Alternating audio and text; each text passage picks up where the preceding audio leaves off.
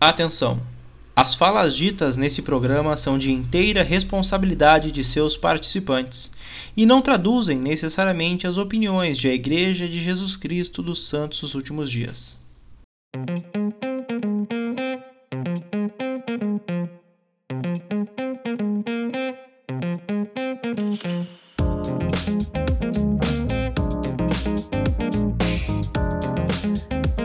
Bem, pessoal, sejam todos muito bem-vindos. Esse é o Plano Alternativo. Hoje, comigo, Christian Severo, conversando um pouco com você sobre obra missionária, recebendo um convidado. E hoje ele vai contar para nós sobre sua missão. Né? E, bom, sem muitas delongas, apenas não esqueçam sempre curtir aqui esse vídeo, se inscreverem no canal também é muito importante para nos ajudar, compartilhar com seus amigos e dentro do possível, né, comenta, deixa, faz um comentário, faz uma pergunta para nós ali na caixinha dos comentários, é bem, bem legal a gente poder ter esse feedback de vocês, tá bom? Uh, o nosso convidado de hoje é o Thiago Messias, ele serviu na missão Juiz de Fora de 2015 a 2017 lá em Minas Gerais. E hoje ele então senta para conversar conosco e contar sobre as suas experiências lá na terra do pão de queijo. Tiago, seja muito bem-vindo ao Plano Alternativo. Muito obrigado, um prazer muito grande estar aqui com vocês. É, acompanho o PA há muito tempo, já acho que desde, desde o início ali. É, Para mim é um prazer enorme estar aqui com vocês e falar de queijo. Muito bem. O uh, que, que é? O que, que é mais forte lá, cara? É o pão de queijo? É, são as obras lá do Aleijadinho? Qual é, para ti, qual é o símbolo de Minas, assim, principal? Nossa, Minas, ele tem, tem muitas características, né? A, a Minas Gerais, assim, por si próprio a missão ela não só pegava Minas Gerais, pegava uma parte do Rio também, né? Ah, mas uma, uma coisa interessante assim da missão de de Fora assim é a comida, cara.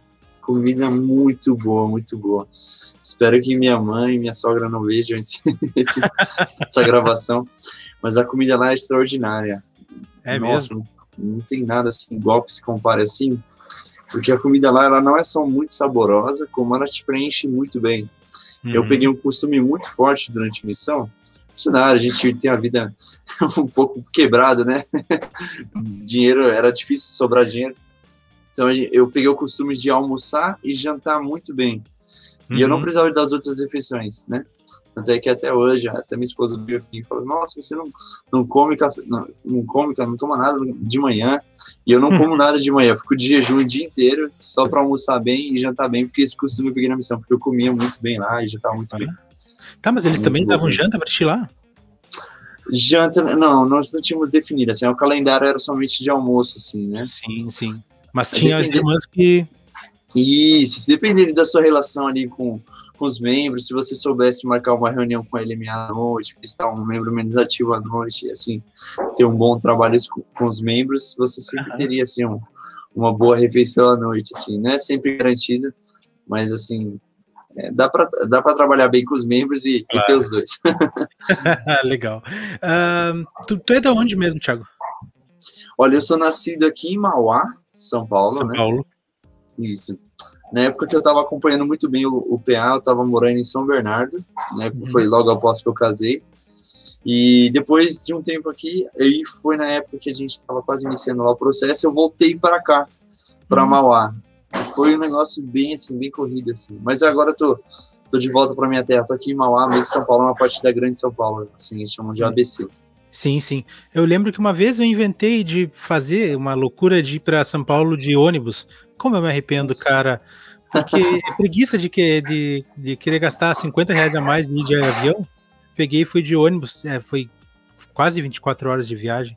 E eu lembro que passou em Mauá, mas eu lembro que passou em Mauá porque eu já tava liquidado, assim. Eu, ah, cara, eu quero descer. Vou descer na primeira cidade aqui e vou de a pé até São Paulo. Gastar. é, é complicado. Bom, deixa eu te perguntar então. Cara, por que que tu decidiu ir pra missão? Que que Nossa. Tu, tu, é, tu é do convênio?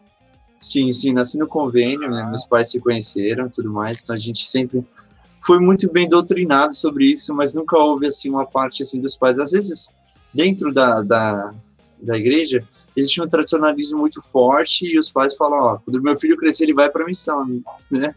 Não, nem inventa que missão é com você. Então, meus pais nunca fizeram isso conosco. Na verdade, nós somos no total cinco irmãos, né, cinco filhos. E agora minha última irmã, a caçula, né, ela tá indo para missão, ela vai entrar agora em setembro, em setembro. Mas todos nós servimos missão. Eu sou o irmão do meio, né? Fui o uhum. segundo a servir missão.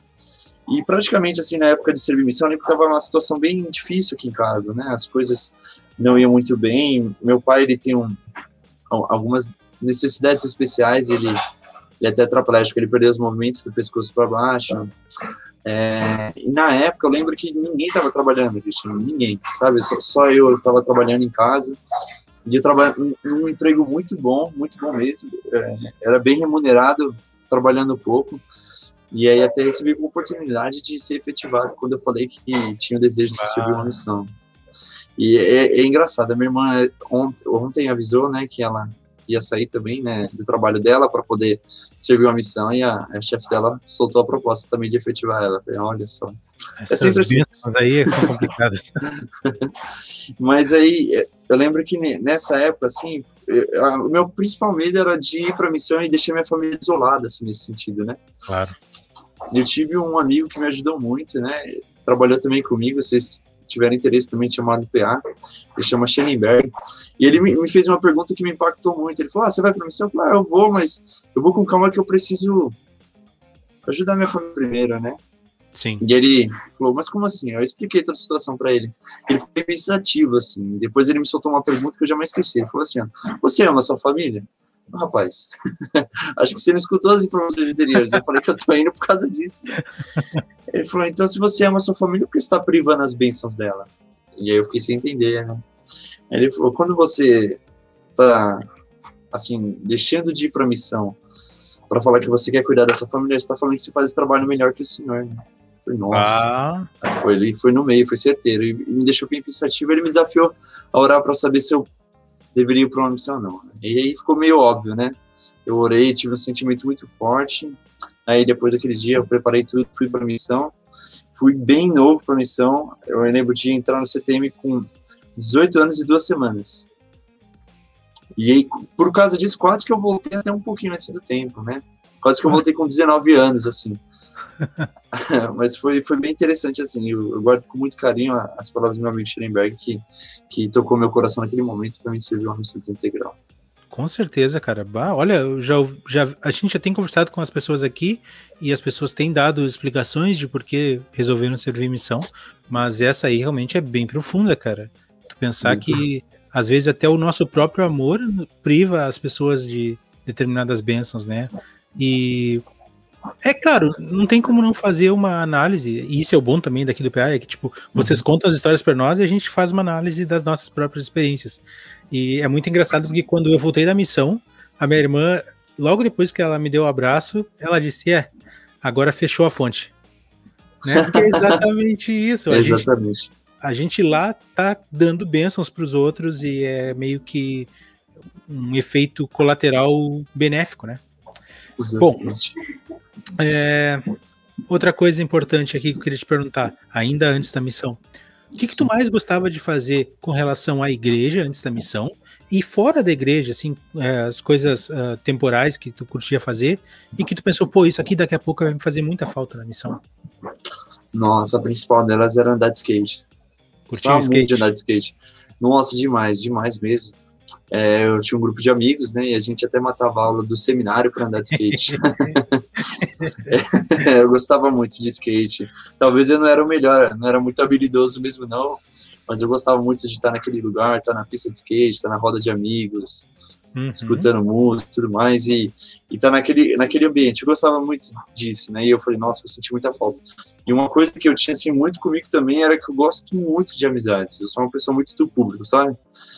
E eu falei, poxa, quando, quando eu for para a missão, eu vou sentir falta dos meus amigos. Tanto é que eu fiz um. um, um eu ganhei um caderno aqui do, do uma família muito querida aqui, que era um caderno para fazer anotações, como se fosse um diário, sabe, da missão, bem grande assim. Sim. E no final eu colei a foto de todos os meus amigos, porque eu sabia que eu ia sentir muita falta deles. E, realmente fiz, eu, fiz eu, eu, senti muita falta deles e eles também sentiram muito a minha falta durante esse tempo, assim. Uma coisa hum, pode falar, era, é uma coisa que era assim muito forte, eu acho que dentro da igreja, é que eu gostava muito de participar, seja de qualquer forma, sabe? Seja para esticar a bandeirinha no, no, numa festa junina, mas é, é, servir com meus amigos era aquilo que me deixava feliz. A gente recebeu muita ajuda e eu me sinto muito feliz de fazer também, de retribuir essas. Bacana, bacana. E tu falou então skate e tu falou sobre amizade, serviço, né? Mas especialmente amizade, estar com pessoas. A, a missão ela se caracteriza bastante em tu estar com pessoas. Isso te ajudou a suprir um pouco essa saudade deles? E já te pergunto também, tu teve alguma oportunidade de andar de skate durante a missão? Nossa, interessante. As duas perguntas. Olha, é, me ajudou demais, demais, assim, né, essa característica, assim, de servir. Aprendi muito, assim, também com o serviço, né? É interessante quando as pessoas, elas, quando você serve elas, elas se sentem já devedoras contigo mesmo. Então, quando a gente tinha a oportunidade de servir, era muito interessante que as pessoas normalmente elas elas ouviam a gente com mais carinho, né? Com um desejo maior assim de entender o nosso trabalho e tudo mais. E isso, isso sem dúvida me ajudou. Com relação ao skate, a gente nunca nunca foi autorizado assim a andar de skate e tudo mais. Nós vimos de uma divisão que a gente estava, e nesse dia, que nós estava com muita vontade de andar de skate. estava numa cidade bem pequena, era um grupo bem pequenininho, a cidade muito pequena. A gente falava que a cidade era de primeira, que você engatar a segunda já era, acabou a cidade. e Qual era a cidade? Que, é, chamava Valência, no, no Rio de Janeiro. Uhum. Cidade bem pequenininha. É, fica perto de Barra do Piraí, Barra, Barra Mansa, ali, uhum. naquela região de Volta Redonda ali. E eu lembro que aí eu fiz uma divisão com o meu líder de zona, né, naquele dia, e nós passamos em alguns lugares, não tinha muita gente, aí, de repente, a gente viu uns jovens que estavam parados em frente a um galpão. E aí, a nossa surpresa é que dentro desse galpão funcionava uma pista de skate. Bom? Nossa, aí a gente ficou bem feliz, a gente chegou lá e conversou com os rapazes, e eles foram bem bem receptivos, assim, de início, né? Normalmente as pessoas ficam mais receosas, ah, lá vem os crentes, né, e tudo mais. É. Mas eles foram bem abertos. E aí, nesse momento, ele falou, ó, oh, meu amigo aqui, ele anda muito de skate. Eu falei, não, eu andava, hoje eu não ando mais, não. E aí os meninos falaram, ah, anda um pouco aí, quer, quer matar saudade e tudo mais? Eu falei, não, não posso, né, e tudo mais, a gente, isso, aqui. Né? Aí meu líder falou assim, não, vai lá, eu autorizo. Tô. É, então, já, já que você tá comprando o Bel para você. aí foi quando a gente teve a oportunidade lá de dar uma voltinha e tudo mais na pista de skate. Eu dei uma voltinha lá bem simples, com muito cuidado, né? E torceu o pé lá, já era, né? Pois é. já é, não ia não. ser bem visto. E aí a gente teve a oportunidade de ensinar aqueles rapazes, mas acho que uma ou duas semanas depois eu fui transferido, sabe? Entendi. Foi, foi, a única oportunidade assim, que eu me lembro que eu tive assim, de poder estar mais perto assim do skate. Mas de certa forma também te ajudou no proselitismo, né? Porque ajudou. Uh, familiarizou tu e aquelas, aqueles rapazes, no caso. Sim. Meu pai deu um conselho quando ele, ele falou quando ele estava na missão, eles tinham algo que chamava edificar crenças em comum. Uhum. A pessoa falasse, falasse qualquer coisa assim que ah, sou mecânico, aí você puxar lá na, na sua mente que seu parente, sei lá o que é mecânico, aí você está edificando uma crença comum. E isso, isso, de fato, Christian, é muito interessante. Quando a gente busca ter algo em comum, que nem o skate, as pessoas se sentiam assim, sabe? Nossa, ele me entende. É, era algo mais receptivo, assim, né? As, claro. as pessoas se tornavam mais receptivas. Entendi, muito entendi, legal. bacana. Bom, aí eu tô indo e voltando, tá? Para não ficar. Não, uma, fica tranquilo. Puxar uma linha. Só vamos não. indo e voltando. Eu penso assim, por exemplo, se eu tivesse ido para Santa Catarina, eu servi em São Paulo, servi em São Paulo Leste. Se eu tivesse uhum. ido para Santa Catarina, uh, eu saberia um pouco do, do, que do que esperar, né? O que eu poderia já ter uma noção do que esperar, porque é, uma, é um estado vizinho meu aqui do Rio Grande do Sul. Para ti, São Paulo, foi muita surpresa ter ido para Juiz de Fora, porque tu acabou de me dizer alguns minutos atrás que Juiz de Fora é Minas Gerais e também Rio de Janeiro, né? Uma parte do Rio de Janeiro. Sim.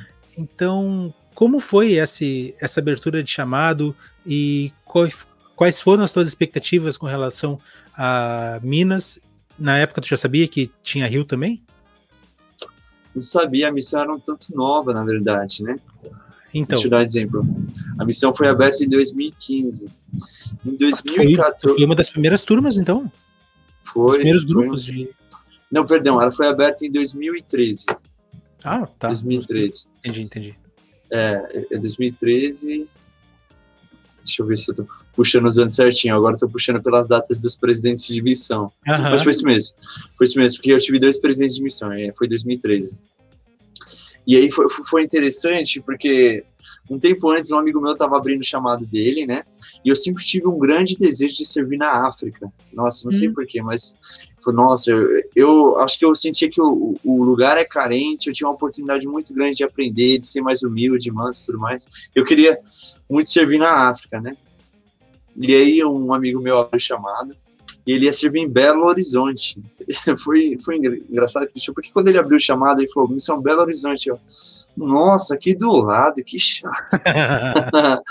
Parece que o senhor ouviu minhas preces, porque na época que ele abriu o chamado, nem existia a Missão Brasil de Fora. Ele falou assim: acho que vou abrir aqui uma missão mais perto ainda para ele aprender. e foi onde foi aberta a Missão Juiz de Fora. E, e, assim, não conhecia Juiz de Fora. Na verdade, quando abri Juiz de Fora, a primeira coisa que eu fiz foi tipo: onde fica Juiz de Fora? Porque eu não, tinha, não tinha noção onde é. ficava essa cidade. Mas é uma cidade muito legal. Juiz de Fora, ela fica em Minas, né? Mas o povo lá é muito carioca. Tanto é que existe uma expressão que eles ficam bem chateados se você falar para eles que eles são cariocas do brejo. Porque eles, eles vivem uma vida como carioca. Lá é difícil você ver alguém que torce time mineiro, lá é Flamengo, né?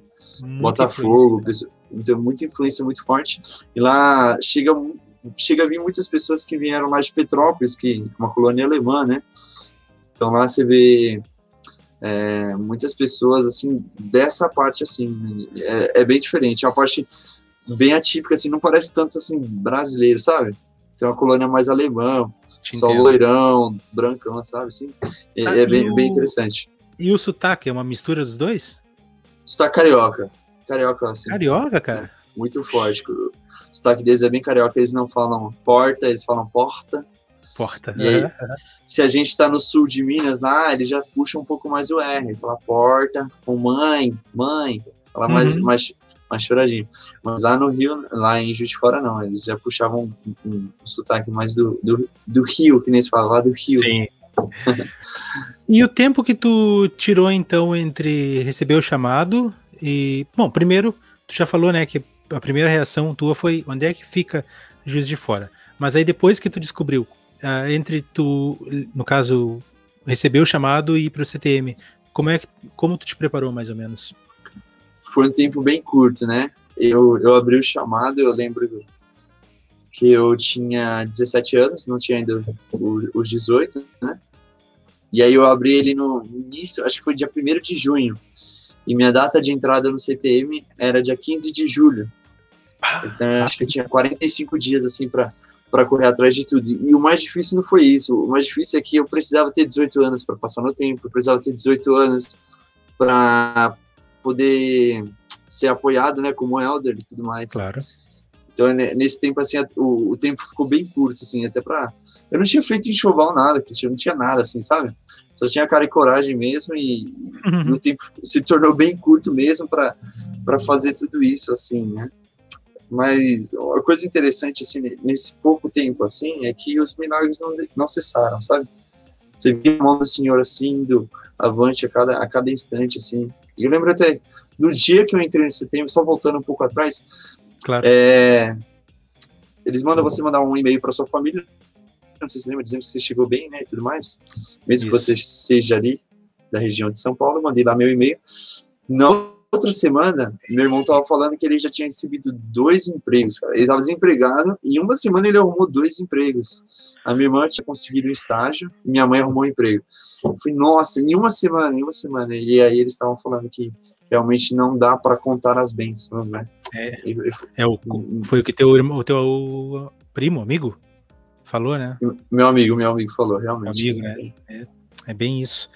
Pois é, é cara, que bom, que bom que tu já teve esse esse feedback do senhor logo na, na, na largada da missão, porque aí dá muita segurança.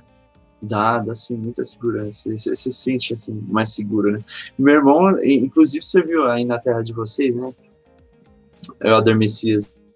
Porto Alegre, o quê? Porto Alegre Norte. Ele serviu, Norte, ele passou em então. Esteio. Ah, legal. Faz quanto tempo isso?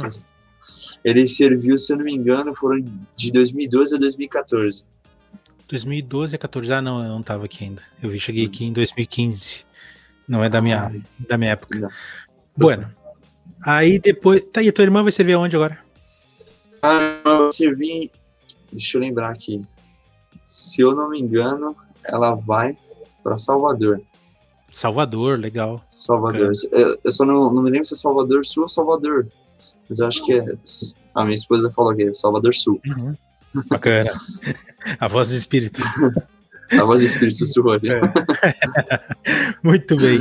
É, então, tu passa no CTM, tu vai lá, conhece teu, teu grupo tal. Depois de eu falar mais sobre o CTM, eu quero fazer uma comparação, já que tu foi professor do CTM, mas vou deixar mais para o final essa parte.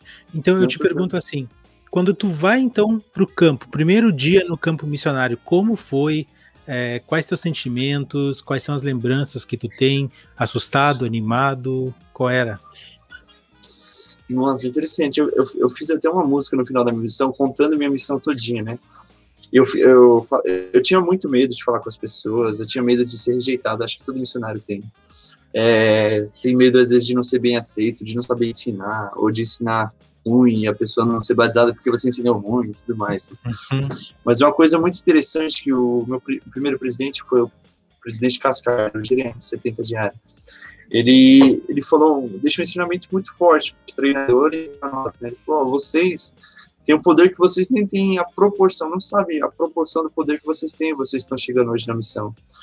Ele falou: se você dá o seu melhor, milagres vão acontecer que vocês não vão saber nem como isso aconteceu. Pois e é. foi bem assim mesmo, bem assim mesmo, sabe? É, eu lembro de muitos milagres assim, a gente tava caminhando assim pela rua, eu lembro que a gente foi abrir uma área de sisters, sabe?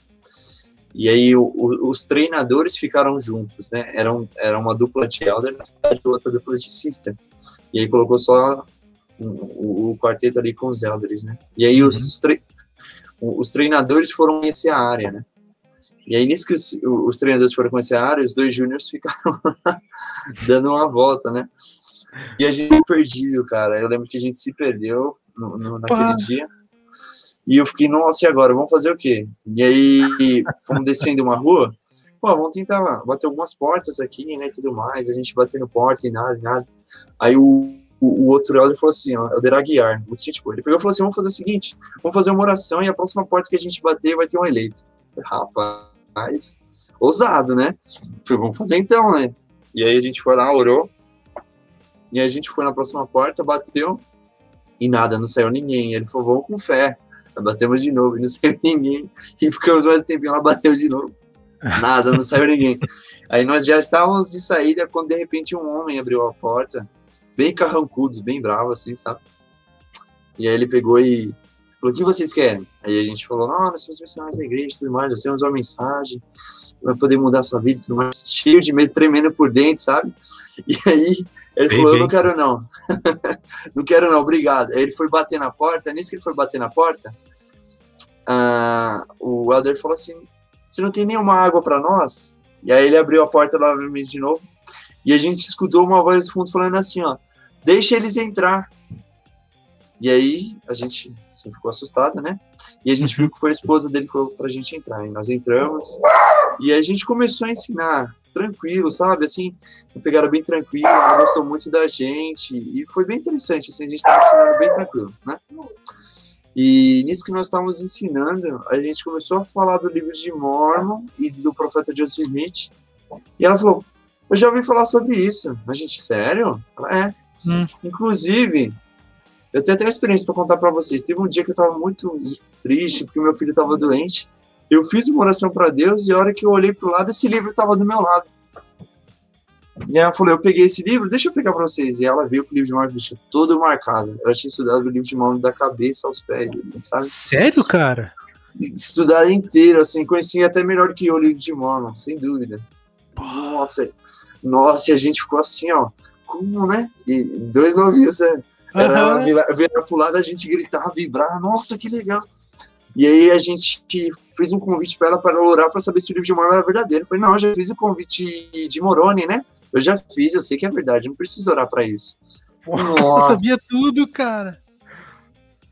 Sabia tudo, sabia tudo. E eu fiquei muito feliz nesse dia. Eu falei, nossa, tem, um, tem uma eleita, não tem como dizer que não é eleita. Ela, nossa, ela tem o livro de Mormon, ela já estudou tudo sobre o livro de Mormon e tudo mais.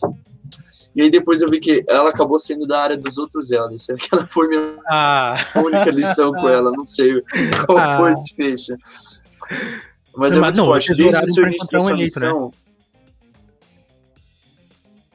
Exatamente. E é, eu vou, eu vou ser sincero, assim, depois nós batemos a terceira vez, eu coloquei minhas, minhas esperanças abaixo, mas eu não deixei de duvidar. Eu fiquei desanimado, não vou mentir, eu fiquei desanimado. Mas eu falei assim, ó, vamos em frente, não tá aqui, mas pode estar na próxima casa. E o Senhor, sabe, ele, ele realmente ouve. Do início da missão, o Senhor é muito presente com a gente nesse sentido. Ele sabe que você está dando o seu melhor. Depois, até o fim da sua missão, eu vou dizendo que você vai se tornando um pouco mais experiente, você vai ter que ralar mais. É, às vezes os missionários fazem inverso, né? Trabalhar muito no começo da missão, quando vai chegar no final, assim, ah, já trabalhei demais, deixa a geração nova aí. Mas é pelo contrário, se você quer ver os milagres acontecer, você tem que ralar até o fim, tem que ralar muito, muito mesmo até o fim. Ah, que legal, bacana, muito legal essa história mesmo. É, é não adianta, cara. É, é, talvez é que ah, não sei, não quero, não gosto de ficar comparando fé, mas é que às vezes parece que a fé do novinho é mais limpa, mais pura. Até por não estar tá viciado com os problemas da missão, tu acredita mais que os milagres acontecem. E por um milagre acontecer, tu precisa acreditar. Então, é talvez verdade. seja isso mesmo. O novinho ele não vem enraizado de tradições. Missão tem muitas tradições, né? O novinho Exato. ele vem cheio de fogo, ele vem poder. Você vê fogo nele, sabe? Claro, ele fala assim claro. com poder e aí o, os missionários assim estão um pouco mais incrédulos, né? Falam, ah, tadinho e tudo mais. É. Mas a verdade é que tá certo novinho, né? É Exatamente, é um grande exemplo assim para todo missionário. É, Se todos os missionários fossem novinhos, né? pois é, exato. Muito bem. É, Tiago, conta para nós um pouquinho então, além dessa experiência, conta um pouco sobre as tuas áreas, sobre os locais que tu passou, como eles se caracterizavam, o que, que tu sentiu a respeito de cada um deles. Nossa, eu, eu, eu, servi praticamente quase toda a minha missão em Minas mesmo, né? Ela, ela é bem dividida entre Minas e Rio. Uhum. Só que eu só tive a oportunidade de ficar três transferências em uma área no Rio. Mas vamos, vamos na ordem cronológica assim, ó. Eu cheguei em São Lourenço, que é sul de Minas, e pertence a um distrito Três Corações. É interessante eu falar porque pertence a esse distrito, porque mais à frente a gente vai ver o porquê, né? Tá bom. Então eu, eu fiquei quatro, uh, quatro três transferências né, nesse ramo São Lourenço. Amo muito o ramo São Lourenço.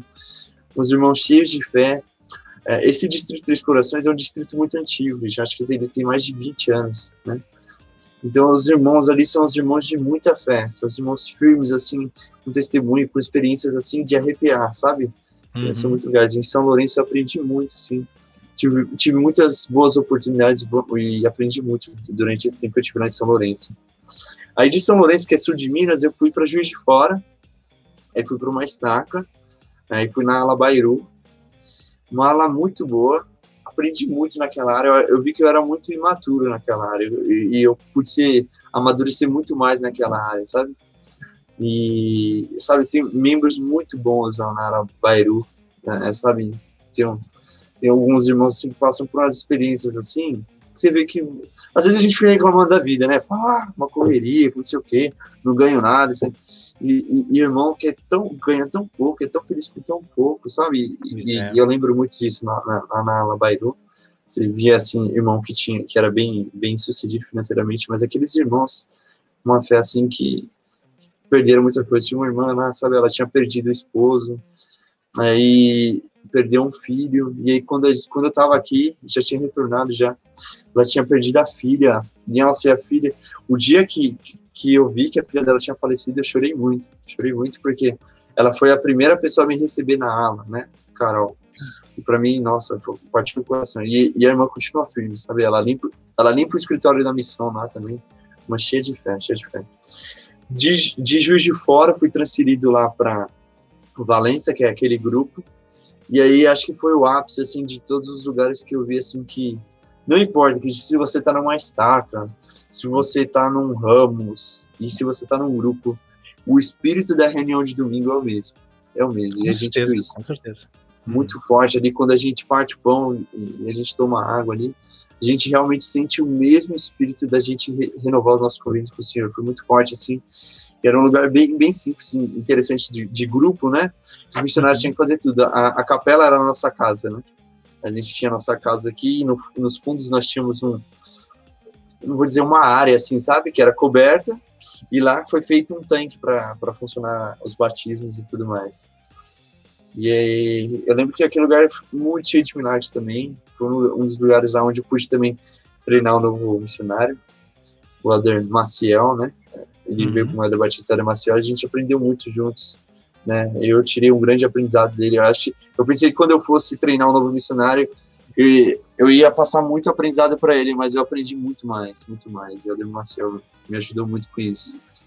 De Valência, do Rio de Janeiro, eu voltei para aquele distrito Três Corações e fui para Três Corações, a cidade uhum. minha, Três Corações. Lá eu fiquei quatro transferências, totalizando seis meses, né? Nossa, que lugar abençoado também, Três Corações. Eu tive a oportunidade de voltar lá depois da missão, muitas vezes. É um lugar muito querido, muito querido. Uma cidade pequena, assim. Os, os irmãos cheios de fé. Tem um, tem um café famoso, eu acho que é Três Corações, né? É o café famoso, isso. É, é, pessoal, não estamos fazendo referência para vocês tomarem café, só porque é famoso mesmo. não é, não é publi, né? É. é. Uma coisa que eu não sabia, né, na verdade, é que Três Corações é a cidade do Rei Pelé, né? Hum, então, é, até eles usam essa referência lá, tem, tem dois monumentos lá na cidade, em referência a ele também uma cidade onde o, o, lá tem a ESA, a Escola de Sargento das Armas. Sim, também. sim. Mas é, legal lá. Peraí, Três Corações é Rio? Não, é Três Corações já é Minas, já. É Minas? Eu achei que a ESA também era no Rio. Interessante. Porque é tem lá... a, é a MAN que é Rio. Isso, é a MAN que fica em Resende, se não me engano. Resende, Resende, exatamente. Isso, eu, ah. eu cheguei a passar lá em, em, em divisão. E de, de lá eu fui para Varginha, que também é no Distrito Três Corações. Ah, tu ficou um tempão ali, então, na volta. Fiquei no Distrito Três Corações, é, eu conheci todos os ramos, da, lá são acho que 11 ramos. Eu visitei todos os ramos lá em divisões, conheço bastante gente lá. Acho que de todos os ramos que eu não tive tanto contato foi o de Alfenas, que é um pouco mais afastado. mais afastado. Mas assim, lá em Varginha também, muito legal. Em Varginha eu tive muitos amigos que serviram lá quando a, a missão era Belo Horizonte. E aí é muito legal que você identifica com o pessoal que serve lá e tudo mais. Nossa, famílias incríveis, incríveis mesmo. Guardo com muito carinho no coração até hoje, mantenho contato com eles também até hoje, de Varginha. Foi Eu, uma parte... É a cidade do ET? É a cidade do ET. Ah, eu tô só nas referências hoje. Varginha é a cidade do ET lá. É, é, é, interessante, sabe? Eu não sei se aconteceu com todos os missionários, mas pelo menos quando eu estive por lá, eu lembro de uma vez brincar, sabe, com, com uma pessoa enquanto eu estava fazendo contato. Falei, ei, você já viu algum ET por aqui? Uhum. Ah, foi meio estranho, parece aquele, aquele, aquelas histórias de filme. A pessoa ficou séria assim. Ó. Falei, eita, eu fui. Mas o que, que foi? Eu falei alguma coisa errada? Ela, eu tava lá no dia ah, e não. tudo mais tal. E eu vi os. Eh, falam que a história lá dos ETs é que os ETs eles foram resgatados pelo o, o, exército e foram levados para o pronto-socorro de Varginha. E quem estava lá naquele pronto-socorro foi evacuado e tudo mais, para que eles tentassem salvar os ETs. E a mulher fala lá que tá, é, a mulher que eu fiz contato falou que eu estava lá no hospital no dia e ela foi mandada para fora do hospital. E os caminhões do exército chegaram e tudo mais. falei, rapaz, eu não que sei se é real essa história, mas me deu medo, né? e deu certo. Se esse era o seu propósito, me dar um medo, deu certo. Ele já tem uma uma resposta padrão para turista que vai lá perguntar. Só pode, ah, cara. Nossa, vai, imagina, se ser verdade. Nossa. Mas tá. e aí, de lá, de Varginha, eu voltei para Juiz de Fora, na oh. mesma estaca. na mesma estaca. Só que eu troquei de ala, fui para uma ala onde o bispo tinha servido missão com meu pai. Ah, que legal! Muito legal. Aí eu fiquei mais uma transferência. Era a minha última transferência na missão. E aí eu tive uma experiência particular assim, né, de, de poder ficar mais uma transferência na missão. Eu não queria, por conta da saúde do meu pai. Eu, eu sabia que a saúde do meu pai não estava boa e eles não me falavam nada, né? Acho que eles não queriam me preocupar, só que eu queria voltar para ajudar de alguma forma. Claro. E aí eu lembro que um dia eu tava indo para casa e eu tava conversando com, com os assistentes no, no telefone. E aí o, o presidente chegou lá e falou assim, ó, oh, quem, quem você tá conversando? Foi com o Adão Messias. Deixa eu falar com ele. E aí nisso que ele falou, ele falou assim, como é que tá seus planos para casa? E eu falei, para casa? Como assim, presidente? Ele falou, o que, que você vai estudar? Presidente, não sei não, né? Eu pensei em estudar assim para fazer o Enem, pegar uma pontuação boa, depois, sei lá, aplicar para um SIS1, para um alguma coisa assim tudo mais, mas não estou planejando bem isso aqui, né? Acho que eu estou falando isso aqui com você só porque eu bolei de ideia, assim. Ele falou, você tem que planejar, tem, tem que planejar, cara. Você tem que planejar a próxima transferência. Eu falei, nossa, não, não pensei em ouvir isso de você, presidente. Pensei que você ia falar para mim esquecer a casa e trabalhar é. aqui, né? E ele falou, é, isso é verdade. Tem uns missionários que quando ficam um tempo a mais na missão ajudam bastante, né? Aí eu vi que ele tava cantando verde e eu falei, para colher maduro. Falei, presidente, se você quiser que eu fique na missão, você pode me pedir, né? Aí ele falou, eu não vou fazer isso, isso é um privilégio do missionário. E eu não queria pedir, é, eu acho que ele percebeu, né? E eu falei, presidente, se, se você quiser, eu posso orar para saber se o senhor se eu fico ou não. Ele falou, mas você vai orar quando? Eita. Nossa, eu falei, não sei. Eu, na minha expectativa daqui uma semana. E ele falou, não, você, você tem que orar hoje. Ele falou, até o fim da noite você tem que dar uma resposta. Era um pide, cara. Nossa. Acabou o pide ali. Não, acabou. Eu, eu desliguei o telefone que não saía da minha cabeça. Né? Aí fui tentar fazer uma vitamina de banana, não saía nada. Falei, Nossa. Até que eu fui lá na, na casa, ajoelhei e orei para saber se eu deveria ficar mais uma transferência missão. E foi muito forte, porque quando a primeira, orei, a primeira vez que eu orei, sabe quando você ora querendo ter uma resposta em mente? Uhum, a gente uhum. ensinava isso para todo mundo, né? Mas eu orei com a resposta mente e eu tava com aquela escritura na cabeça, sabe? Combatir o bom combate, ser a carreira, perder a fé, sabe? Eu pronto para isso. E o Senhor já me repreendeu, eu senti o Espírito me repreender muito forte, né? Coração sincero. Eita. Aí eu voltei, fiz uma oração, fui muito sincero com o Senhor. Aí eu abri meu coração, chorei bastante. E aí, quando eu terminei minha oração, eu já senti que era para mim ficar. Senti com todas as forças, foi muito claro. E ainda pedi uma confirmação para o senhor, sabe? É isso mesmo, você está pedindo? Aí ele pediu me pegar as escrituras. E abri na sessão 101 102 de, de Doutrina e Convênios, e de cara, assim, bateu o versículo 12. E aí, já ele falava assim, ó, nunca vou esquecer, ficou gravado, né? Falou assim, ó, portanto, continuai vossa viagem, que alegre o vosso coração, pois estarei convosco até o fim. E aí, no mesmo momento que ele já me confirmou, eu tinha preocupação com a minha família. Eu compartilhei com o senhor. Eu fui, fui sincero, senhor, mas e a minha família, né? E aí, nos versículos seguintes, falava assim: E, vossas, é, e vossos irmãos e sua família estão em minhas, em minhas mãos. Se guardarem os, os mandamentos, prosperarão. Vou fazer o quê? Depois disso, eu só liguei pro presidente, expliquei o que aconteceu. Ele ficou muito contente e eu fiquei mais uma transferência da missão. E foi, cara, que transferência. Foi, assim, incrível, assim, não que a gente descarte um momento de nossa missão, né, é, acho que ninguém cometeria esse erro, assim, né, às vezes por imaturidade a gente descartaria, né, pois é, mas que transferência, foi muito grande, assim, muitos milagres, muitas experiências, e tem uma experiência em particular, não sei se, se vocês, a gente tem tempo ainda aí? Tem, é uma experiência espiritual? Espiritual, muito bacana. Bom, é, a próxima pergunta ia ser essa, então já lança ela aí já. Ah, então, é, então tá alinhado já com o espírito já. é, eu lembro que a gente recebeu uma designação de fazer divisões com os missionários.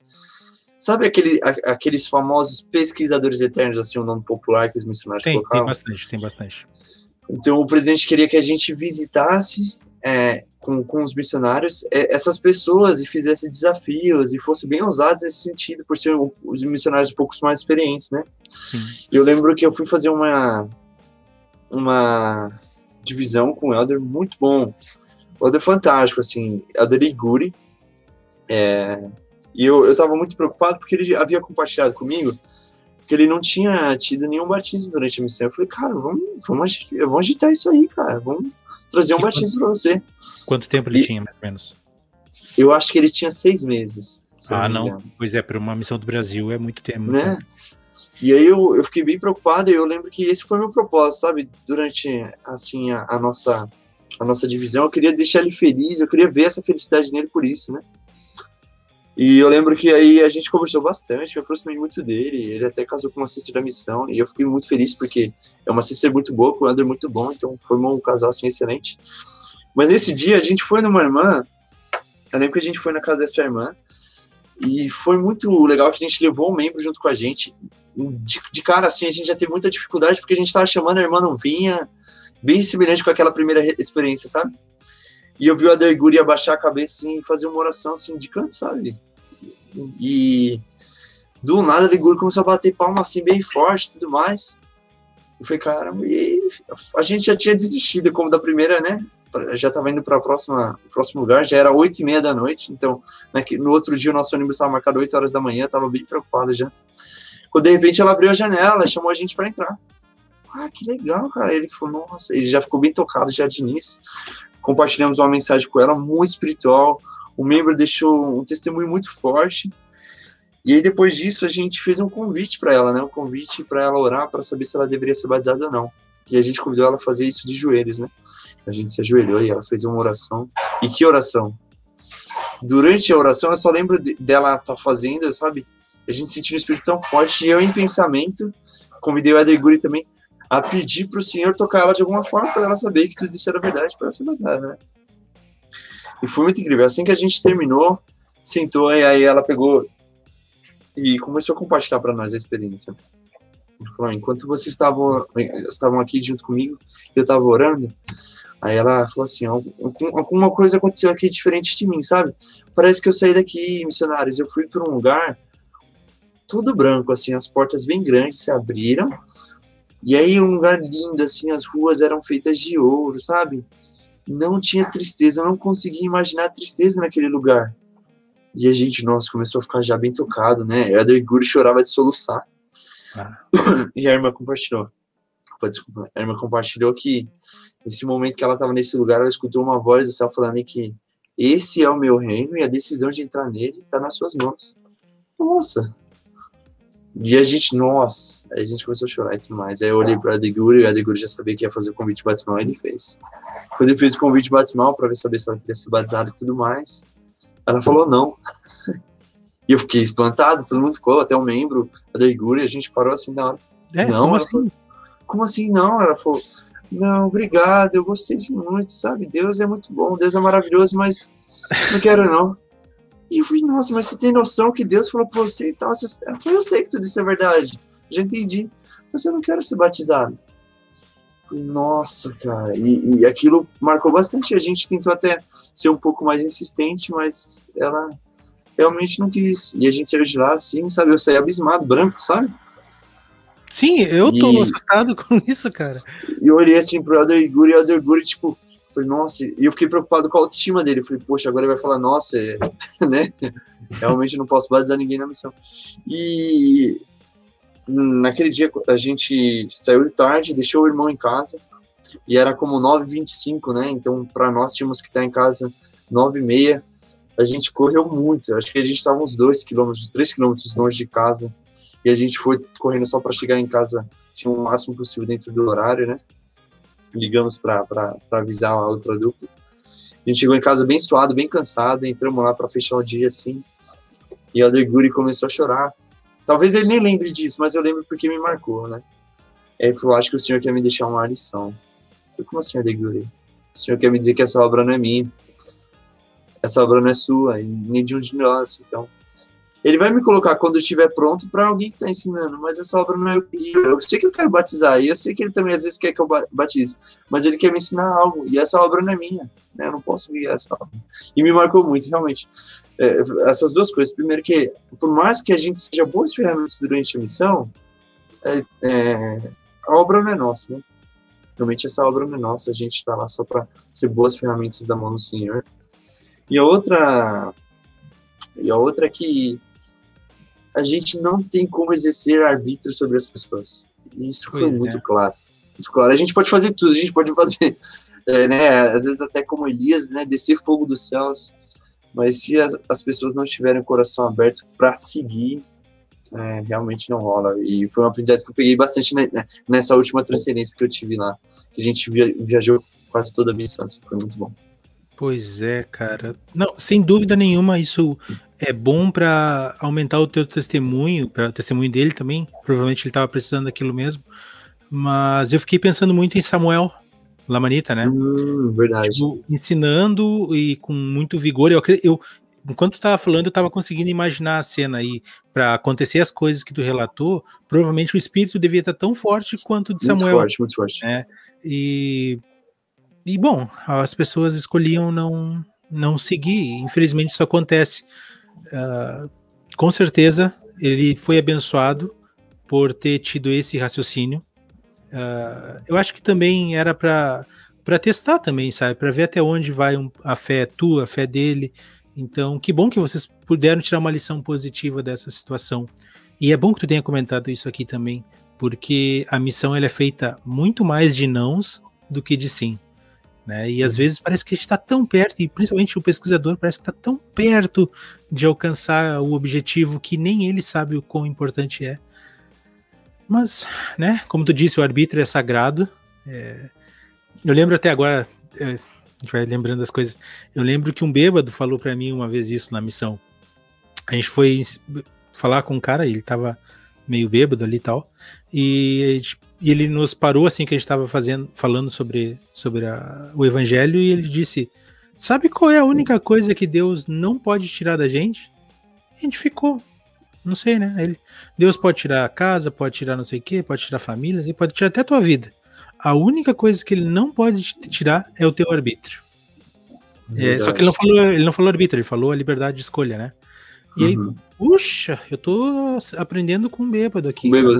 É verdade, né? Porque é o arbítrio, cara. Infelizmente o arbítrio ele serve tanto para nos elevar, quanto infelizmente às vezes também para manter a gente no chão ou até mesmo derrubar. Mas faz parte. O que importa é que vocês tiraram um bom proveito disso. Que bom mesmo.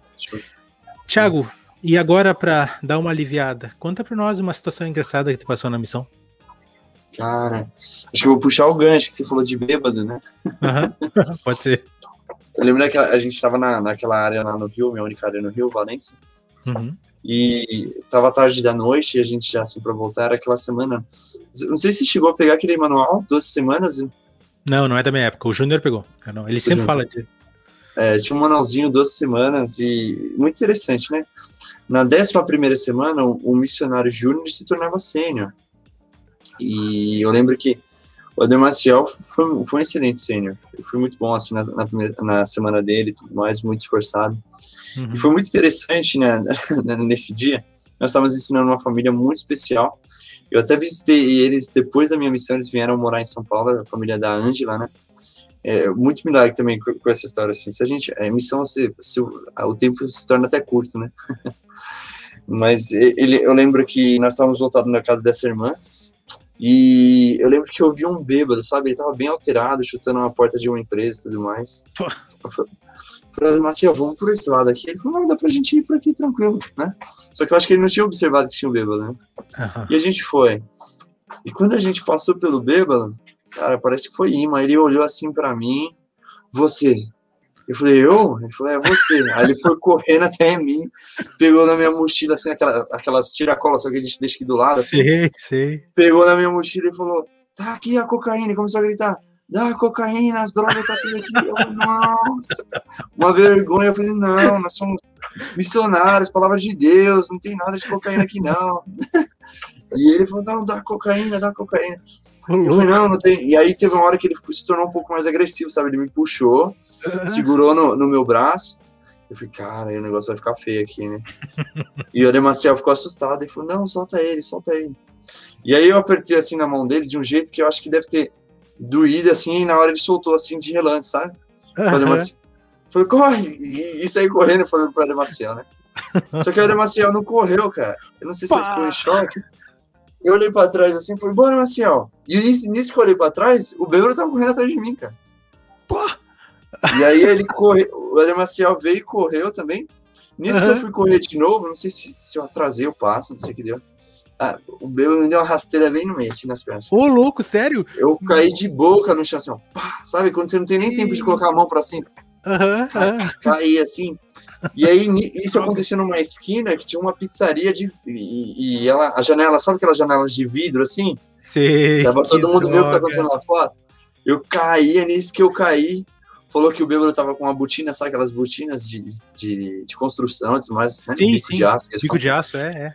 Nisso que eu caí assim, ele falou que o, ele ia me dar um, um, segundo chute, só que ia dar bem aqui nas minhas costelas, sabe? Nossa, ele pega, ele falou que ia quebrar, porque ele falou que ele levantou o pé bem alto, assim.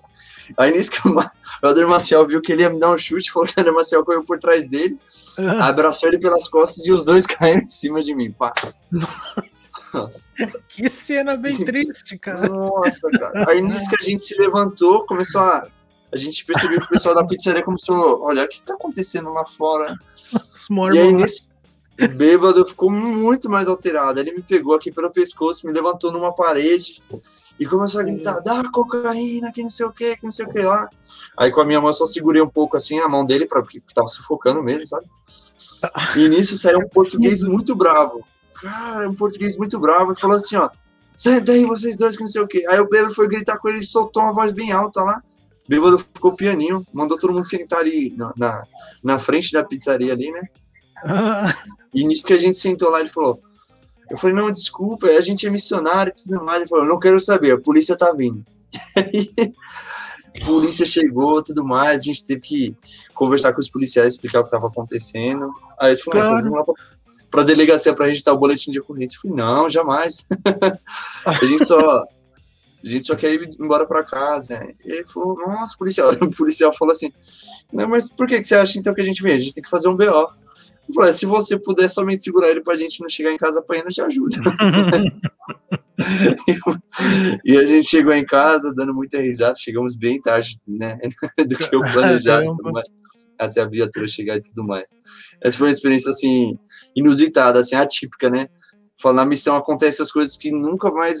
Assim, nossa, nunca mais eu acho que eu vou apanhar de um bêbado na minha vida, assim. ai, ai, ai. Salvo por um português na frente de uma pizzaria. Que história, cara. Ele tinha um sotaque muito diferente. Sabe o Jacan? Parecia sim, o Jacan gritando. Parecia o Jacan gritando com, com a gente lá, cara. Bem bravo assim, sabe? é absurdo, cara. é, é coisa de missão, é coisa de missão. Coisa de missão, né? Muito bem. Uh, Tiago, conta para nós então. Agora a gente vai partir para o pós-missão. Eu tenho, ah, deixa eu ver, uma, duas, três, quatro perguntas que eu quero te fazer a respeito do pós-missão. A primeira, como foi teu último dia de missão? E a mesma pergunta dada do primeiro dia teus sentimentos, tuas lembranças, o que estava passando na tua cabeça? Cara, é interessante. Quando a gente vai se envolvendo muito com a missão, a gente não quer, não quer vir embora. A gente tem saudade da família, mas eu acho que a vontade que a gente tem é de dar um pulinho aqui, dar um abraço a todo mundo e voltar para a missão. Que tempo, que tempo incrível, sabe? E eu lembro que no meu último dia da missão, assim, né, é, assim, no campo, assim, de tra trabalhar mesmo no campo, nós estávamos fazendo divisão, né, e foi um dia assim onde eu tava muito preocupado, cara. Eu falei, nossa, não quero deixar isso aqui, sabe? É muito gostoso e tudo mais. Né? E o, o, o, meu companheiro, Helder Valdivino, é do meu grupo, né? A gente chegou junto na missão e tava indo embora junto. Ele falou, vamos criar uma hashtag pra gente sair daqui sem remorso. E aí, a gente sempre fez isso, sem remorso, sabe? Mas eu lembro que, por mais que a gente tinha essa hashtag, quando eu subi no avião para vir embora, eu tinha. Eu tava muito um pouco antes, assim, também, eu tava sentindo que minha missão não foi aceita, sabe que eu não consagrei tudo que eu podia consagrar? Uhum, uhum. Que eu poderia ter feito mais. Na, na, naquele momento, assim, no avião, eu senti que o senhor falou para mim assim: você disse que deu tudo que você podia, sabe? Você precisa, a gente precisa ter um pouco disso, né? De saber reconhecer os nossos próprios esforços. É verdade. Eu, eu tenho certeza que eu não fui o melhor missionário que a Missão Juiz de Fora já teve. Eu, sei lá, não fui o, o, o, melhor missionário, às vezes que trabalha com os membros, assim, ou sei lá, que alcancei o maior número de batismos. Mas eu dei o meu melhor, isso eu tenho certeza, sabe? Que, mas, não é, mas é isso que a missão pede, não é? é exatamente, e, e eu servi de todo o coração, poder, mente e força. Aprendi muito, errei muito durante a missão. É, se pudesse voltar, realmente eu não faria certas coisas que eu tinha feito antes, faria coisas diferentes. Mas eu aprendi muito durante esse tempo da missão, guardei com muito carinho. E, e naquele dia eu senti isso, foi, foi bem interessante é, foi muito forte essa confirmação que o Senhor deu para mim que eu havia consagrado todo o meu potencial. Né? A graça, sabe? A graça chegou ali para mim. Sim, sim, sim. Tu sabe que eu sempre penso que, bom, o Velho Testamento ele fala sobre uh, tu oferecer uma oferta, é, tu, né, tu é, sacrificar uma oferta agradável ao Senhor, né? E eram as primícias, tal, as ovelhas. Tu sabe disso. E, uhum. bom, cara, não quer dizer que as ovelhas em si tinham tido uma vida perfeita até o momento do sacrifício. Elas só eram a primeira, ela era a primeira e a, provavelmente a mais pura que tinha ali. Mas não quer dizer que ela só comeu a grama da melhor qualidade. É, alguns dias dela talvez tenham sido difíceis até o dia do sacrifício. É e eu acho que é isso. Eu acho que é isso que Deus pede pra gente. Que a gente vá lá, dê nosso melhor, que a gente se divirta, porque a missão não é para ser chata, é pra gente ter essas aventuras aí que tu teve e outras um pouco mais leves, provavelmente, né? Não precisa também quase morrer por um mendigo, mas. É, mendigo não, um bêbado no caso. É, mas. É, levar a sério quando tem que levar a sério e quando errar, ter a humildade para aprender. É isso, uhum. missão é isso, né, cara? Então, é, e eu, pelo, pelas histórias que tu tá contando desde o primeiro dia que tu tá na missão, eu não consigo, claro, eu tô vendo de fora e tô vendo de longe, mas do que tu me conta, eu não consigo ver em ti um cara que não ofereceu algo agradável ao Senhor. É, eu, eu, aprendi, bastante, estou aprendendo ainda bastante com as histórias que está contando e está me fazendo lembrar muito. Então, eu acho que sim, acho que seria uma boa missão. Estou aprendendo estou aprendendo juntos. É, muito bem. Um, agora, vamos dar aquele, aquela pincelada lá no CTM. Tu teve a ah, oportunidade é. de passar no CTM como um missionário, um aprendiz lá no CTM, e tu teve a oportunidade depois de ensinar pessoas no CTM. Eu quero que tu compare para mim esses dois momentos e, inclusive, se tu pôde usar alguma coisa que tu aprendeu no CTM depois como instrutor.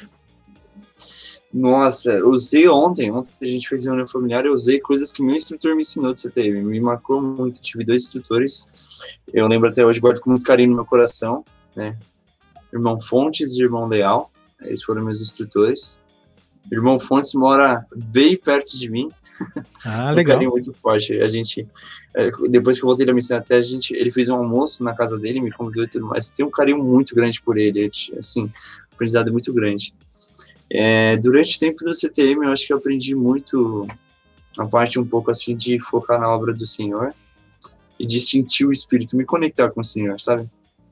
É, eu lembro que eu sentia às vezes um remorso. Eu não fui um, um, um, um, filho assim, um tanto quanto rebelde, assim, nunca. Não tive problema assim com o mandamento, sabe? Uhum. Acho que era um filho bem tranquilo, mas eu, eu, eu senti assim, me arrependido por às vezes não ter sido um filho mais carinhoso, um filho mais presente. É, como eu falei no, no, início, eu gostava muito de ensaiar em amigos, fazer umas doideiras. Acho que comemorei meu aniversário de 16 anos na praia. Deu jeito, fui pra praia. E, e, e eu, eu sentia muito remorso, às vezes, assim, às vezes ser um filho melhor. O que eu senti, assim, nesse tempo que eu tive no, no, no CTM, o CTM me transformou, ele me trouxe um sentimento de arrependimento. E é nítido isso na, na doutrina de Cristo, quando a gente tem esse sentimento de ser melhor, de, de de a gente fazer convênios com ele, de elevar a barra, é, os nossos padrões pessoais. Ninguém é obrigado assim, porque vou dar alguns exemplos assim, ah, na, na, na, igreja tem muita cultura, ah, não pode tomar Coca-Cola, pode tomar Coca-Cola, cafeína, ninguém é obrigado a nada aqui, né? Mas se você quiser viver o, o padrão mais alto do, do, do, mandamento da palavra sabedoria, você vai viver algum, de alguma maneira, né? E uhum. o, o CTRM proporciona isso pra gente, a gente eleva espiritualmente. E eu, eu costumo ver que você tem uma pancada espiritual em qualquer missionário que pisa por lá, né? É muita luz naquele lugar. Eu, eu, eu falava isso sempre para os missionários. Eu falei, ó, você vai ver que os missionários que chegam aqui e reclamam desse lugar é porque eles falam que aqui é uma prisão. Você se sentiam aprisionados dentro de setembro. Eu falei, poxa, é o que dizem. tomara que você, você, você fique aqui para sempre, porque é uma prisão totalmente. Para mim não tinha nexo nenhum. Eu ficava muito chateado quando eu vi isso dos missionários. É uma prisão aqui. E eu fazia uma comparação que aqui tem muita luz. Eu falo, quando você chega num quarto escuro, sabe? E alguém acende a luz, você não consegue observar, né? A sua pupila tem que dilatar para você conseguir ver como é que tá aquela luz. Você não suporta aquela luz. Quando você chega, você tem a mesma coisa. Vocês estão enraizados com smartphone, estão enraizados com informação muito rápida. Vocês estão é, acostumados a demonstrar sentimentos por meio digital, né? Você uhum. não fala eu te amo, você manda um emoji de um coraçãozinho, né? E digita eu te amo, mas chegar, falar eu te amo e abraçar, a gente tá acostumado. Então essa pancada espiritual era muito forte nos missionários e por isso às vezes tinha até algumas costuras. Eu aprendi isso com, com meus instrutores, foi a desfrutar do CTM, a, a, a, buscar um arrependimento lá dentro e levar a barra. Eu guardo com muito carinho no coração até hoje. Muito bacana. E como é que foi que tu trabalhou isso com os teus, teus alunos? Como é que vocês chamam o pessoal do CTM? A gente chama como missionários mesmo, a gente chama, parece até às vezes que a gente se compara a um presidente de missionário, fala meu missionário, meu missionário lá, né? é missionário de Jesus Cristo, a gente rouba para nós, é meu missionário. Claro, claro, tá certo. A gente chama meio cada um dos missionários, não tenho nenhum dos missionários assim que eu falo, ah, ah não gostei desse missionário, esse missionário foi triste. Teve muitos que deram trabalho, teve muitos que são fenomenais, sabe, que assim, eles chegaram prontos. Eu falo que eu não tive trabalho, eu acho que eu tive aprendizado com eles. Eles são fenomenais, assim, cada um dos missionários que eu pude ensinar é, e aprender junto com eles, né? É, acho que. Ah, desculpa, Opa. pode terminar. Não, eu só ia comentar que às vezes eu tinha uma experiência é, é que nem treinar o Elder Marcial. Eu pensei que eu, aprendi, que eu ia passar muito mais aprendizado, mas eu aprendi muito, assim sem dúvida, se um dia eu tiver que classificar meus melhores empregos, não vou esquecer do atual, que eu estou ainda hoje trabalho, né, para o sistema educacional da igreja, uhum. mas trabalhar no, no, CTM foi incrível, incrível. Acho que nunca eu vou ter uma experiência que se compare a isso. Bacana, bacana. Quem foi o Elder Messias na visão do Tiago?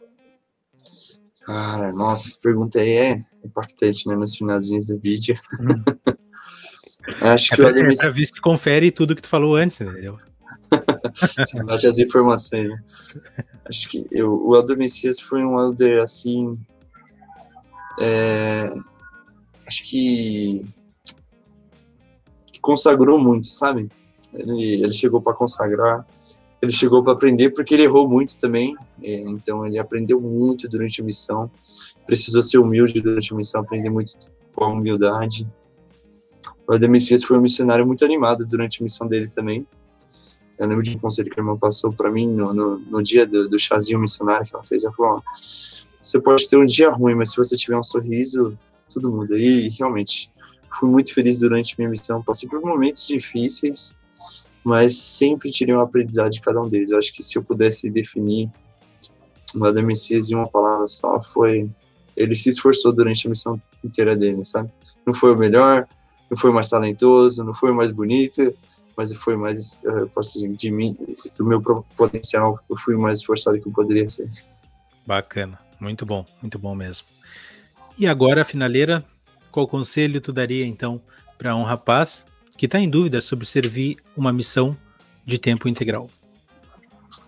Acho que essa, essa dúvida talvez vai se tornar um pouco mais comum conforme o tempo vai passando, né?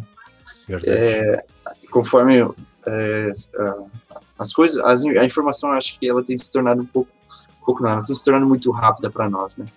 É, a gente consome informação, eu já estou falando da, da faculdade aqui já, né? mas a gente consome informação de maneira muito rápida, né? É, a gente prefere ver vídeos curtos dentro de uma plataforma do que às vezes sentar para assistir um filme e, e, a nossa vida hoje ela, ela é muito acelerada, muito acelerada. Uhum. E da mesma maneira como as coisas vão acelerando, Satanás também acelera nesse sentido. Então, eu acredito que o maior conselho que eu tenho para você, que tem o desejo assim, eu tenho dúvida de servir uma missão, é que você ore e pergunte a Deus né, se você deve ir para uma missão ou não. Mas aí você tem que ter o um coração sincero. Você não pode sentar lá, se, se ajoelhar no, no, no, no pé da sua cama e perguntar para o Senhor assim, se eu devo ir para uma missão ou se eu se eu posso ir para uma missão. Você tem que falar, Senhor, o que está acontecendo? Você tem que ser sincero com o Senhor. Está acontecendo aqui é o seguinte, eu, o Senhor tá, tem, tem, um convite, um mandamento, aqui, né? Um convite para mim, às vezes, né? Servir uma missão, um mandamento. Só que eu não me sinto pronto para isso, aí você precisa conversar com o Senhor. Eu tenho certeza que o, o jovem ou a jovem que se ajoelha toda noite e toda manhã na cama dele para orar com ele, e para aplicar os conselhos que o Senhor tem para ele, vai servir uma missão. Não tem como. Não tem como.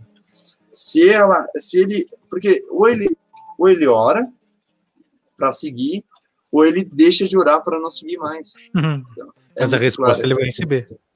E a resposta ele sempre vai receber e, e, e vai ser muito claro.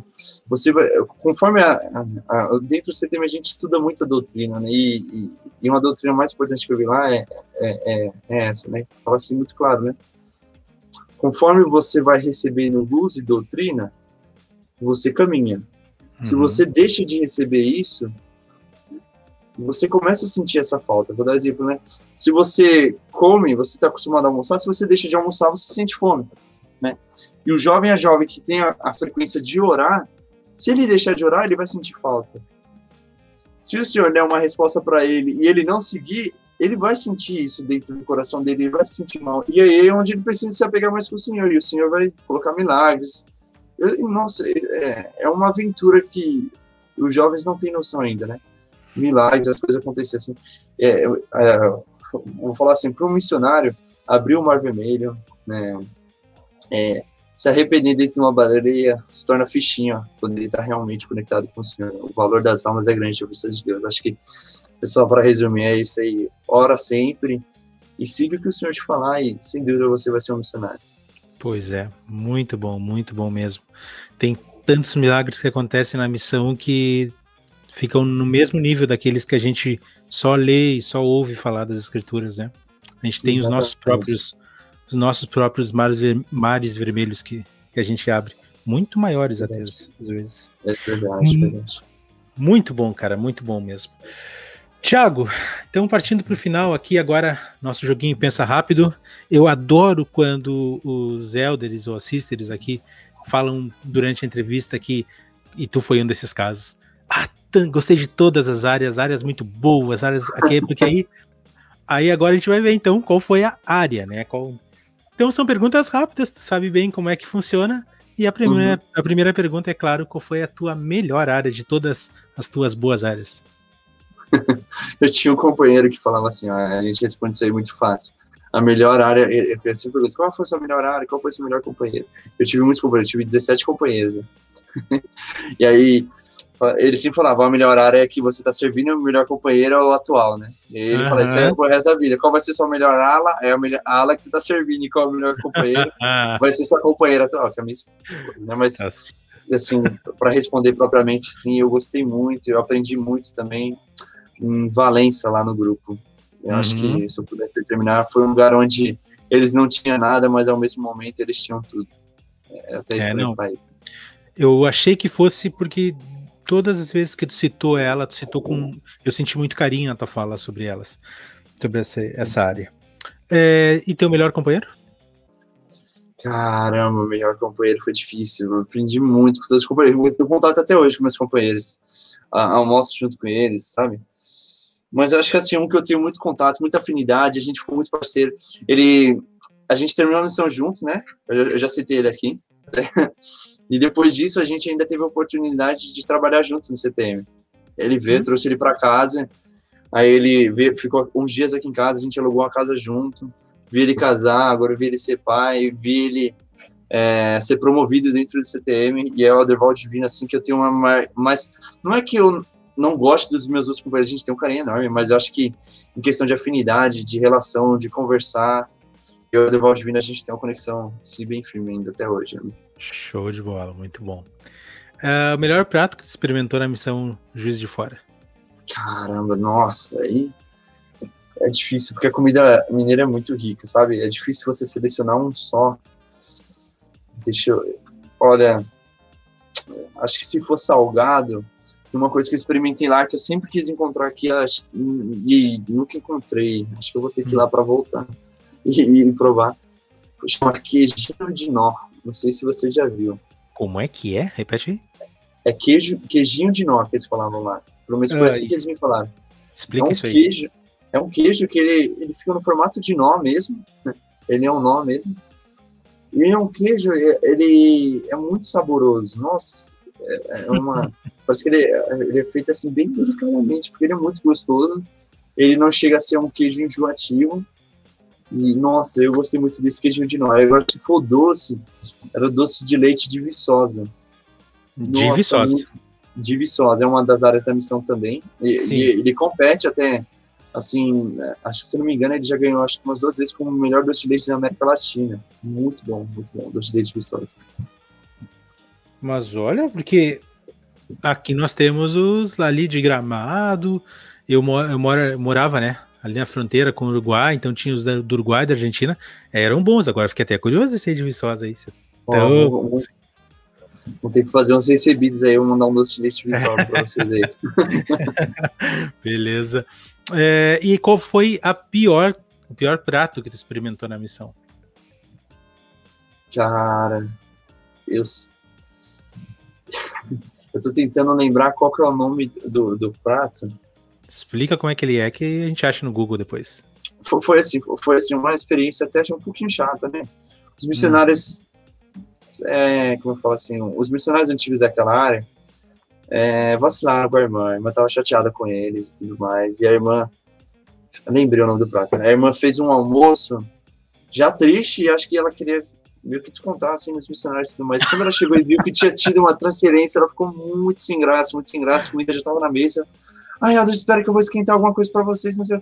não, irmã, a comida tá aqui e tudo mais. Eu fiquei com dó. Tomara que ela nem escute isso aqui, a irmã é tão boa. Mas a gente já conversou sobre isso aí, ela. A gente falou. Tá resolvido ela, já. Desculpa, Mas ela fez um estrogonofe de moela. Ah, não, Nossa, cara. Nossa, e assim, é... eu, eu, eu, não tenho problema para comer, Cristian, eu como de tudo, assim, mas se tiver preferências, preferências todo mundo tem. eu nunca mais comeria esse estrogonofe de moela, cara. É aquele tipo de comida que é só com muita fome. Nossa, foi com muita fome. Ela morava bem longe também, a gente já chegou lá na fome de todas, sabe? E, e foi que foi. Caramba, então vocês encararam então o prato? Comemos, comemos, tranquilo. É, assim, fazendo vista grossa, a irmãzinha depois ela falou, ai, Elders, vocês foram tão bonzinhos falando que a comida tava boa e tal, e nem tava e tudo mais. Eu falei, ah, irmão, vocês servem você. Eu não gostei mesmo, então, nossa, que Foi estrogonofe de mano, pra nunca mais. Muito bem, muito bem. É, qual é o dia da tua missão que tu gostaria de reviver se tivesse oportunidade? Caramba, um dia pra reviver. Nossa, são, essa, essas perguntas é, é, difícil porque às vezes a gente quer viver os dois anos, né? Quer reviver os dois anos. Se pudesse reviver, eu reviveria os dois anos. Bom. Eu acho que se, se tem um dia assim, que eu gostaria de, de reviver durante o, o tempo da minha missão, acho que foi o, o dia do batismo da Ângela naquele grupo mesmo em Valência, voltamos para Valência. o batismo da Ângela foi incrível, assim. A Ângela era uma, uma pessoa interessada, é uma pesquisadora que ela conhecia muito bem as escrituras da Bíblia. Os filhos dela já eram batizados. Conheci, os filhos dela conheciam a Bíblia melhor que eu e você, Cristian. Não tenho dúvida de afirmar, porque eles, eles conheciam muito, muito bem mesmo. Eles conheciam, sabe, até a descendência, assim, tudo mais, os meninos muito bem, muito letrados. Ah, mas, mas eles eram o quê? Eles tinham, umas, assim, pastor na família? Porque esses caras de igreja evangélica que tem muita domínio, domínio mesmo de escritura. Isso. A, a mãe deles, ela chegou a frequentar muito tempo a igreja evangélica, mas depois ela não não frequentava mais, mas ela queria passar o conhecimento para os filhos. Então ela ensinou muito os filhos sobre as escrituras mesmo. E ela tinha um filho né, agora já está um pouquinho mais grande, eu acho que na época ele tinha três ou dois anos, o Luquinhas. Cara, que me dava um baile nas escrituras, conhecia tudo muito bem. E é assim, ó, se ele chegasse na primária, ele dava um baile legal também, cara. Nossa, é, era muito doido. Então, para ensinar a Ângela era muito difícil, porque toda vez que a gente tentava ensinar algo para ela, ela conhecia escrituras melhor que a gente, ela rebatia com a gente com escrituras, assim, sabe? E e a Angela passou por uma, muitas experiências assim, até ela, Eu lembro de um dia a gente, ela orar e falar assim: ó, Senhor, se eu tiver que ser batizada, que o Senhor cria um meio para que isso aconteça. E ela trabalhava aos domingos. E ela teve um acidente, e nesse acidente foi, cara, ela perdeu o emprego, eles mandaram ela embora, foi, foi uma experiência triste assim.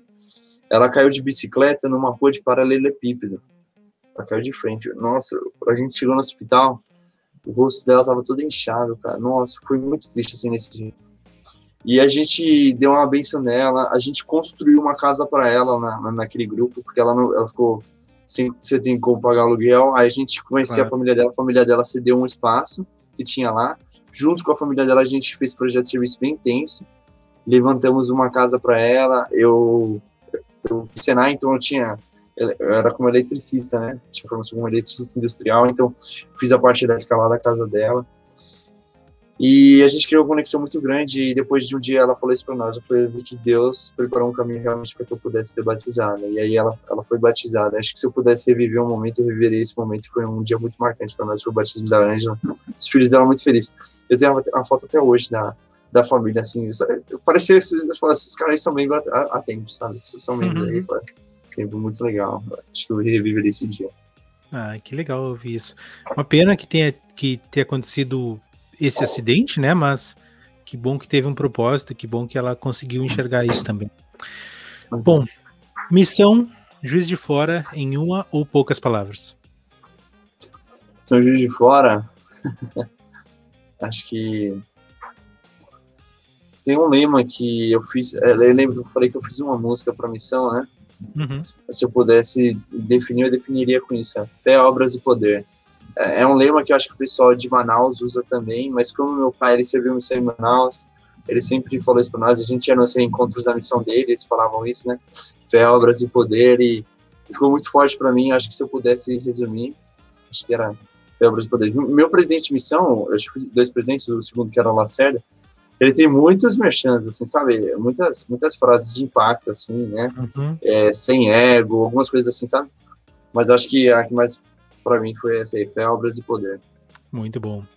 Uh, uma pessoa para indicar, então, aqui para uma entrevista posterior no plano alternativo. Só uma só? Pode? Hum, quantas tu quiser. Beleza, olha. Acho que o, o PA só entrevista. Deixa eu dizer assim. A nossa única. A nossa única. Restrição? É, restrição. Não, restrição. Nossa única, nosso único filtro é que tem que saber falar português. De resto, qualquer ah, pessoa. Então eu, eu, vou indicar, não sei, eu acredito que ele vai gostar, o meu presidente de missão, o Lacerda. Eu acho que ele é, ele é apto, ele, ele vai gostar bastante. Vamos ver como é que ele vai levar isso, mas acho que ele vai gostar. meu companheiro é o Aderval Divino, né? E por último, tem um camarada que é muito talentoso, parceirão meu, assim, sabe? A gente Nunca teve a oportunidade de se encontrar presencialmente, mas sempre que eu converso com ele nas redes sociais, ele é muito bacana. Ele hum. tem até um documentário da missão dele, em vídeo, oh. se quiser até posso compartilhar com vocês, muito legal. Zaqueu, não sei se você conhece. Não, uh, ele escreveu onde? Acho que escreveu em Piracicaba. Bacana, bacana. Legal, cara, manda aí, conversa com ele. Campinas, Campinas, perdão. Campinas. Campinas. Tranquilo, Campinas. tudo bem. Uh, mas conversa com ele então, manda o, o arroba dele para nós que a gente entra em contato com ele também. Showzão, showzão. Tá? E o, só o teu presidente aí tem que ser contigo mesmo, porque a gente já tentou alguns presidentes aqui e se não tem um, um QI, não, a gente não chega neles. Eu vou falar tá? com ele, ele é muito atarefado, já vou adiantar, se às vezes ele não conseguir, né? às vezes não é por, como é que fala, por braço curto, sabe? Às vezes uma vontade, uhum. mas é porque ele é bem atarefado mesmo. Não. Mas eu acho que pelo perfil dele, talvez ele aceite. Vamos ver, né? Beleza, bacana. Uh, Tiago Messias, muito, muito obrigado mesmo por ter topado, ter conversado conosco aqui, contado suas experiências e histórias. Muito obrigado, e é como eu gosto sempre de dizer, uh, muito obrigado por ter servido uma missão muito mais, muito além de mim. Os pesquisadores, os membros e principalmente o Pai Celestial, eles ficam gratos por isso. Isso eu tenho certeza absoluta para poder afirmar. E a gente gostaria de, por tudo isso, ouvir tuas palavras finais aqui no plano alternativo. Acho que as minhas palavras finais sobre missão é que às vezes a gente busca fazer uma missão por obrigação, às vezes por convite de alguém ou porque o líder mandou. Depois que você tiver na sua missão, você vai aprender que a missão ela não serve mais para os outros do que para si mesma. Você vai perceber que às vezes quanto mais você quer trazer as pessoas a Cristo, é você que tem que se aproximar dele. É, missão transforma não só as outras pessoas, mas a nós mesmos. Mas é uma, uma parte muito importante. Se permita ser ensinado, se permita a, a, ter esse aprendizado, a colocar o orgulho de lado, a esquecer das pessoas, ou a esquecer de, de si mesmo e, e se importar mais com o próximo que você. Vai ver, vai ver isso muito forte. Missão vai definir o caráter da sua vida, sem dúvida, sem dúvida. Isso eu tenho certeza. Muito bem, é isso aí mesmo. Pessoal que estava nos ouvindo até aqui, muito, muito obrigado também por, tarem, por estarem nos acompanhando até esse momento. O plano alternativo de dessa quarta-feira vai ficando por aqui. Por favor, não esqueçam de fazer todas aquelas coisas que a gente já pediu lá no início, né? Curtir, compartilhar, se inscrever, comentar, enfim, tudo, ativar sininho, tudo, tudo aquilo lá. Vocês sabem bem como é que é que funciona. Uh, Sexta-feira está chegando já com um novo episódio, um novo convidado e uma nova missão. A gente conta com a presença de todos vocês lá. Então, sexta-feira, 20 horas. Até lá. Tchau, tchau. Até mais. Segurei, segurei, Thiago. Beleza.